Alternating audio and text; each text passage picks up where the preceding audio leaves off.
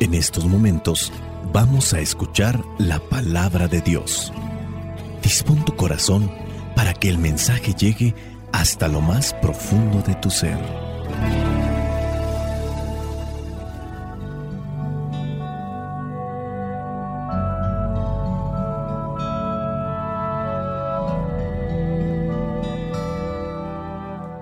El Evangelio que la iglesia nos presenta para el día de hoy corresponde a Lucas, capítulo 7, versículos del 1 al 10. Dice así, Cuando Jesús terminó de hablar a la gente, se fue a Cafarnaún. Vivía allí un capitán romano que tenía un criado, al que estimaba mucho, el cual estaba enfermo y a punto de morir.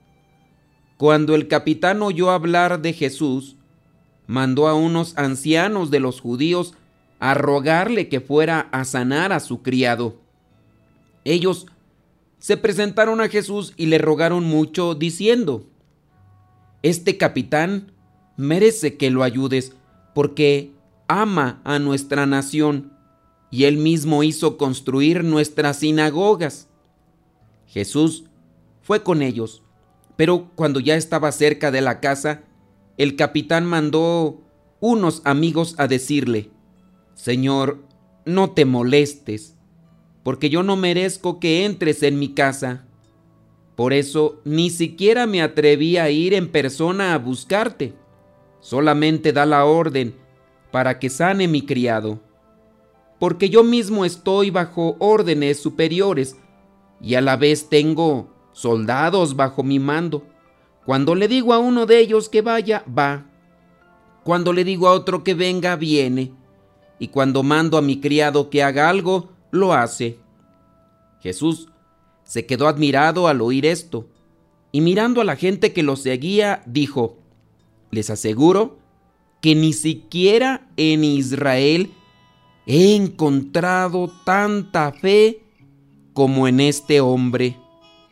Al regresar a la casa, los enviados encontraron que el criado ya estaba sano.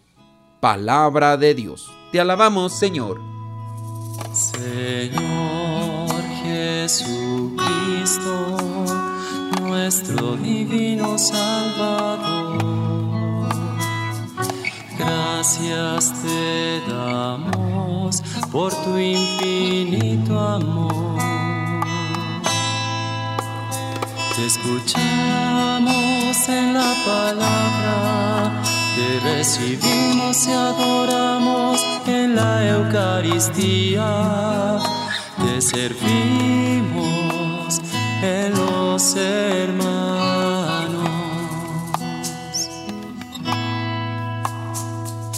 Que seamos misioneros como lo quieres tú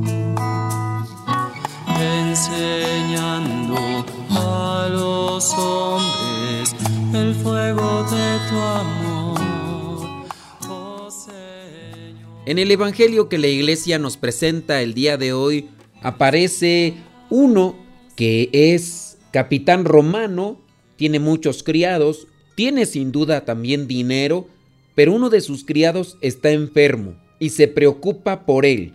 Incluso está a punto de morir y hace todo lo que sea posible. Este capitán dice que oyó hablar de Jesús y entonces mandó a unos ancianos de los judíos para que le dijeran de este criado que estaba muy pero muy enfermo y lo sanara. Estos ancianos de los judíos le hacen caso a este capitán romano porque dan a conocer que este capitán romano ha ayudado mucho e incluso dice que les ha construido algunas sinagogas.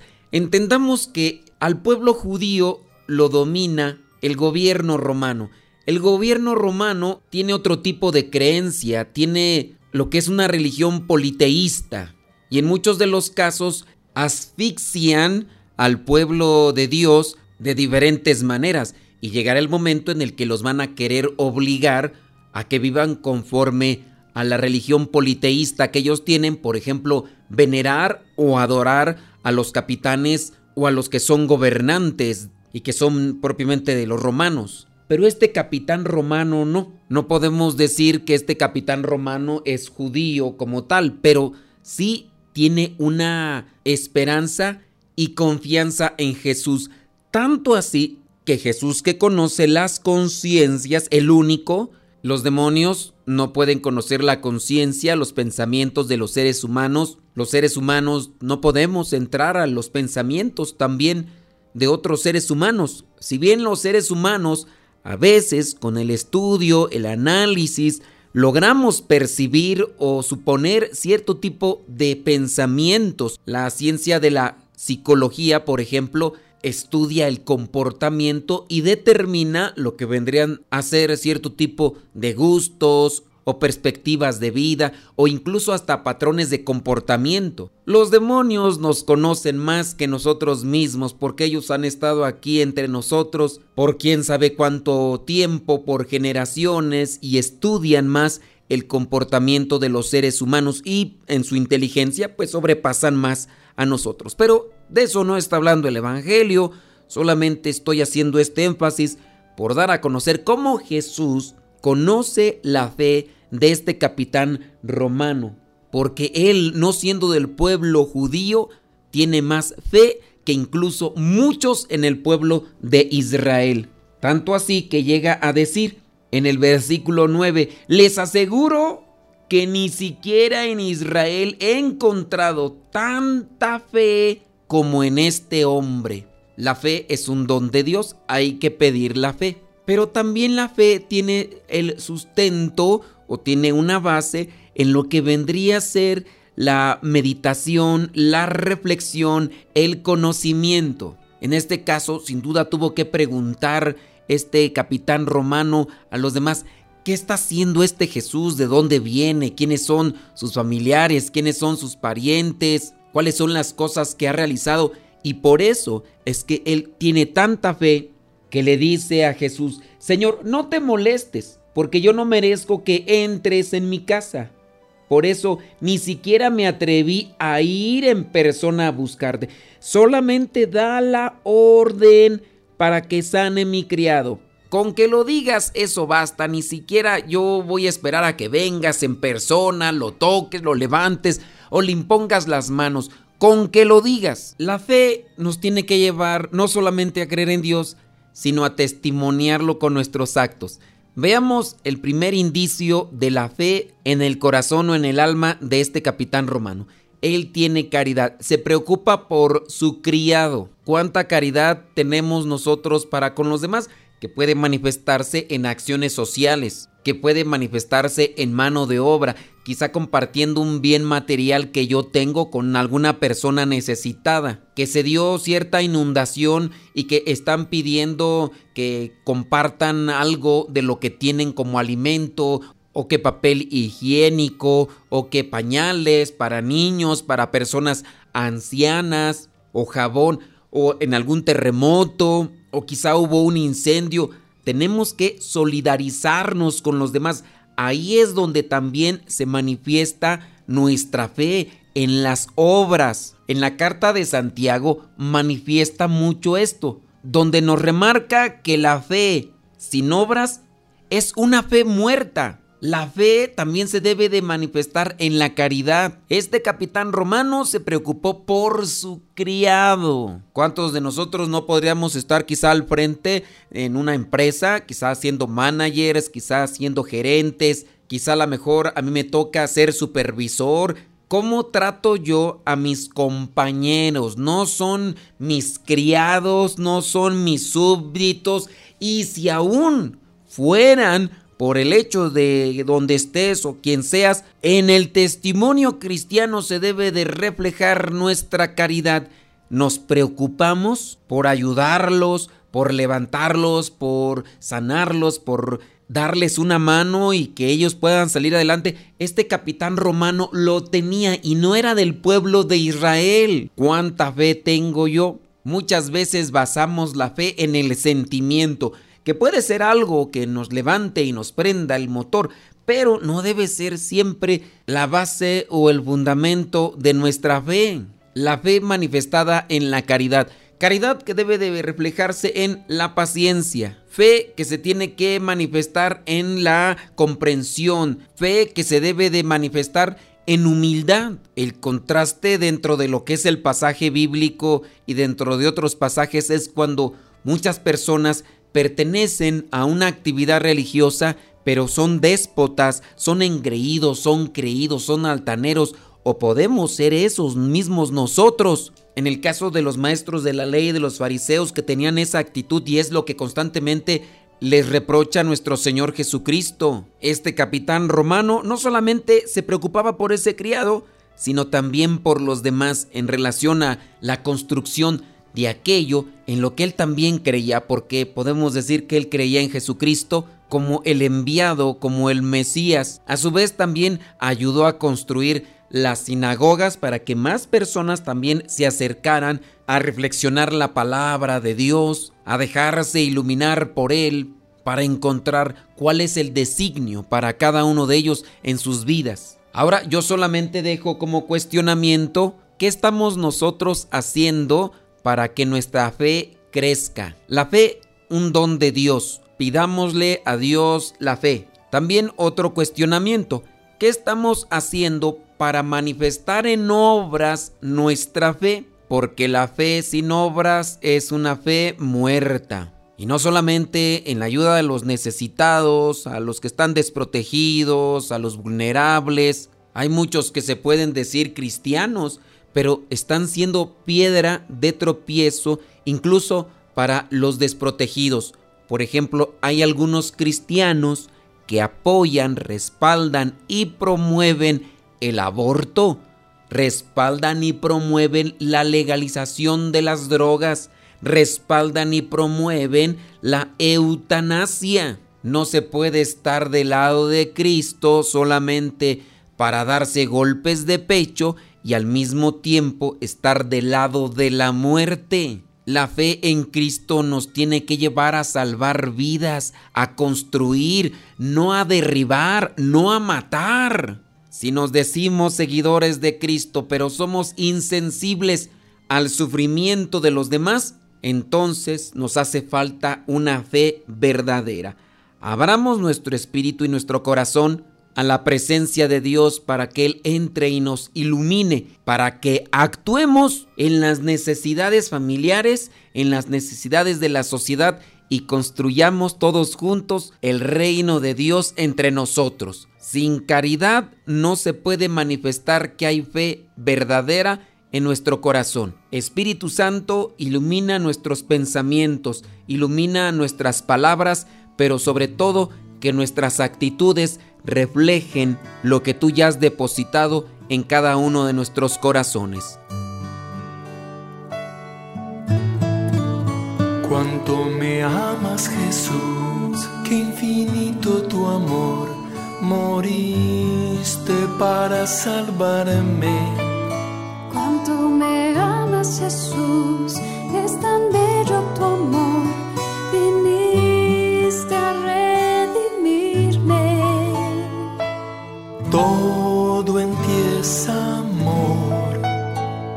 No merezco tan perfecto amor. Gracias Señor, Dios del amor. Siempre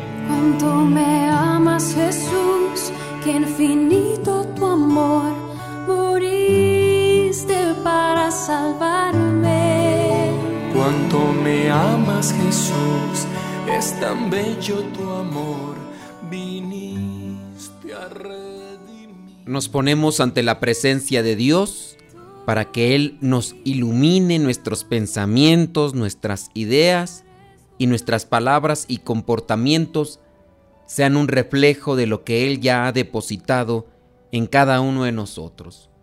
Amado Dios, de infinita bondad, hoy me acerco hasta ti lleno de dicha e ilusión para darte gracias por haberme traído con bien hasta este inicio del nuevo día. Es hermoso despertar cada mañana y ser testigo de tu amor y tu maravillosa bondad. Gracias por haberme protegido en la noche de las acechanzas del enemigo y por haberme dado resguardo, alimentos, el don de la salud, la calidez de un hogar y una hermosa familia.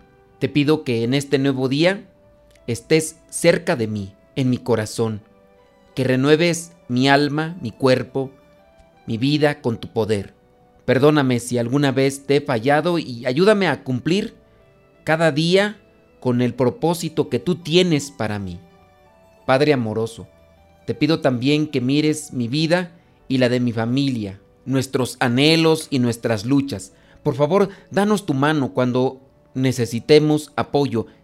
Ilumina nuestra mente para tomar buenas decisiones y ayúdanos a cumplir con todas nuestras obligaciones y compromisos de la mejor manera posible. Danos serenidad para poder tratar con aquellos problemas que muchas veces nos agobian, nos entristecen, nos desesperan y ayúdanos a quitar de nuestra vida toda carga de preocupación. Sabemos que todo lo que ponemos ante tu presencia, tú nos ayudas y nos fortaleces. Te pido también, amado Dios, por todas aquellas personas que hoy día sufren o tienen algún tipo de necesidad. Te pido que seas tú siempre brillando sobre la tierra para con todas las personas y que puedan sentir esperanza, calma, fortaleza, fe, que puedan sentir tu resguardo y la bendición que da tu presencia. Padre Celestial, por favor, colma a todos con humildad, salud, bienestar, alimentos, especialmente por aquellas personas que han sufrido por las inclemencias del tiempo, que puedan ellos verse acompañados por la presencia caritativa de muchos hermanos, de muchos hijos tuyos que quieren seguirte de cerca ayudando al más necesitado. Amado Dios, gracias por escuchar nuestra oración. Gracias también por todo tu amor y todas tus bendiciones. Por favor, toma nuestra mano en este día y cuídanos. Líbranos de todo aquello que perjudica nuestra alma en nuestra vida y permite que nuestros anhelos y proyectos sean un éxito conforme a tu voluntad, porque te amamos y confiamos en ti y queremos agradarte en todo lo que realicemos en esta vida. Espíritu Santo, fuente de luz, ilumínanos. Espíritu Santo, fuente de luz, llénanos de tu amor. La bendición de Dios Todopoderoso, Padre, Hijo y Espíritu Santo, descienda sobre cada uno de ustedes y les acompañe siempre. Soy el Padre Modesto Lule de los misioneros servidores de la palabra. Vayamos a vivir el Evangelio. Lámpara es tu palabra para mis pasos, luz en mi sendero. Lámpara es tu palabra para mis pasos, luz en mi sendero. Luz, tu palabra es la luz